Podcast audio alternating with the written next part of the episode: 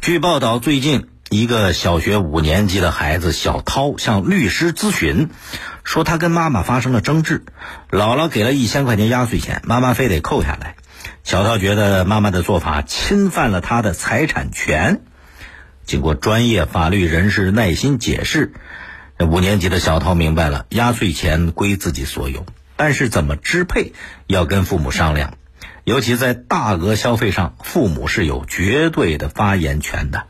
哈哈，过节给孩子压岁钱，这是个年俗啊，也是个惯例。可是随着物质生活水平提高，给孩子这压岁钱那红包啊也越来越多，啊少则几百，多则成千上万都有。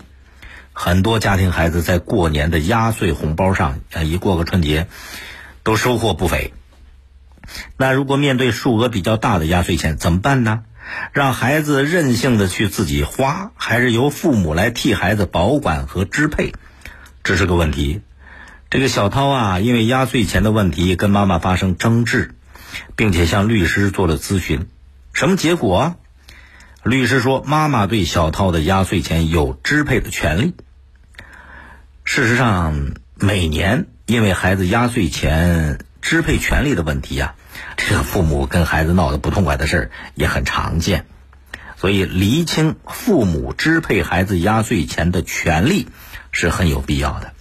一方面呢，这个父母得有足够的耐心和细心，你要跟孩子讲道理，把这道理说清说透。比方讲，面对孩子数额较大的或者巨大的压岁钱，父母得开导孩子：这个压岁钱啊，虽然是大人给你的，但是。它不是你的劳动所得啊！你在得到亲朋好友压岁钱的同时，父母也得给别人家的孩子包这个压岁钱啊，得还回去啊。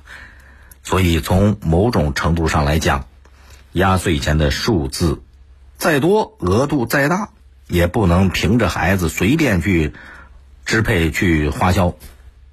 当然了，有条件的家庭呢，还可以针对压岁钱。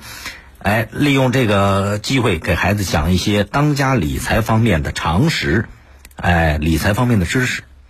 另外一方面呢，也要尊重孩子的想法，尤其对这个孩子想把压岁钱用在正道上的，比方他想买书、想学习，是不是？这些父母也得支持。哎，如果孩子把压岁钱花在一些爱心捐助上啊、孝老爱心这方面啊，你肯定要支持他。不过再给他添点儿。这能帮助孩子养成一种良好的，是不是方方面面的综合素养提升？总之，厘清父母支配孩子压岁钱的权利，不单要靠法律人士去澄清，更重要的，他还需要一个良好的家风、家规、家训对孩子形成影响。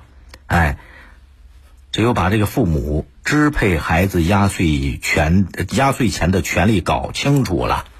这个父母跟孩子之间每年因为点压岁钱闹得这个不痛快，这才能解决。那孩子以后的路也会越走越宽。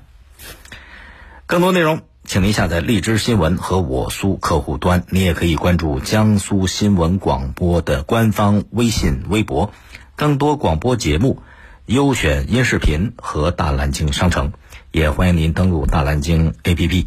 大林评论在大蓝鲸上推出了音频产品。每天更新一期，欢迎您搜索节目订阅收听，再会。